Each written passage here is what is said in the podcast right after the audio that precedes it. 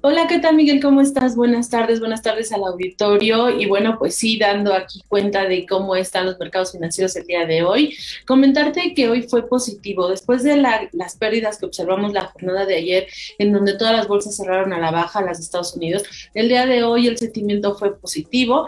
Eh, de alguna manera los inversionistas, los temores siguen latentes, sin embargo, pues bueno, las acciones cayeron y aprovechan muchos inversionistas eh, la compra de algunas emisoras. Eh, comentarte que en el avance del día de hoy, bueno, siguió prevaleciendo alguna parte de información corporativa. Digamos que Facebook es la que más ha llamado la atención por la caída de sus redes sociales y sobre todo porque el día de hoy hubo una comparecencia en la que se le están haciendo diversas demandas a la, a la compañía y en especial, en especial se está pidiendo que declare el, el presidente, el director de esa compañía. Eh, y bueno, pues están solicitando incluso los senadores en Estados Unidos que Mark Zuckerberg se sin embargo, esto, eh, suponemos, va a tener más días de operación. La acción el día de hoy subió 2%, es decir, eh, lo que la compañía salió oficialmente a decir acerca de la caída de sus redes la jornada anterior fue básicamente que tuvo algunas fallas, algún problema y que no se está comprometiendo la seguridad de los usuarios y bueno, pues que están incluso siguen revisando toda, todas sus plataformas. Entonces, lo que observamos en términos de mercado es que la acción sube hoy 2%, el mercado en general está teniendo también rebortes, las empresas tecnológicas presentaron importantes eh, movimientos alcistas.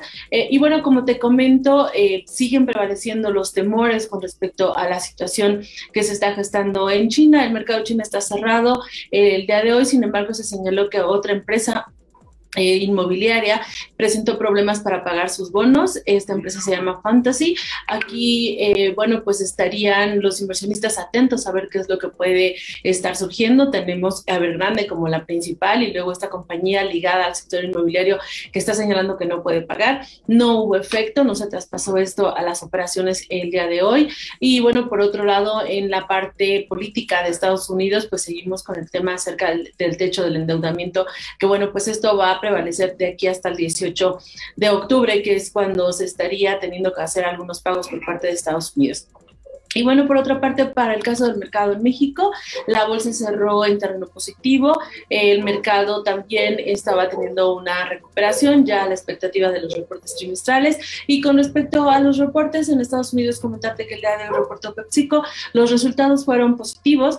Aquí la compañía está teniendo un buen desempeño, señalando que el tema de la reapertura económica le ayudó a motivar sus ventas. En términos generales, ya en lo que es el tercer trimestre, las expectativas es de que se tenga un crecimiento en utilidades alrededor del 19%, esto de acuerdo a Refinitiv. Apenas han reportado 17 emisoras, pero bueno, las más fuertes van a ser la siguiente semana. Recuerda que Siempre la temporada de forma oficial se inaugura con las entidades bancarias que van a dar a conocer sus cifras hasta la siguiente semana. Por lo pronto, ahorita, esta semana solamente relevante está PepsiCo y el día de mañana estarían eh, otras empresas también del sector consumo. Eh, y bueno, pues lo que se está esperando aquí es lo que van a decir las compañías, como bien te había señalado, cuál ha sido el impacto, sobre todo por los temas del crecimiento de la inflación, las presiones que hay en las cadenas de suministro y si esto no está afectando sus costos y que de alguna manera esto derive a lo mejor en algunas bajas en las guías de las compañías. Entonces estaremos muy pendientes de lo que sucede en relación a los reportes corporativos en Estados Unidos y por supuesto eh, la temporada de reportes en México, eh, que también va a estar iniciando a partir de la siguiente semana y que finalizaría en el caso de México el 28-29 de octubre. Y eso sería lo más relevante en mercados, Miguel. Muchísimas gracias.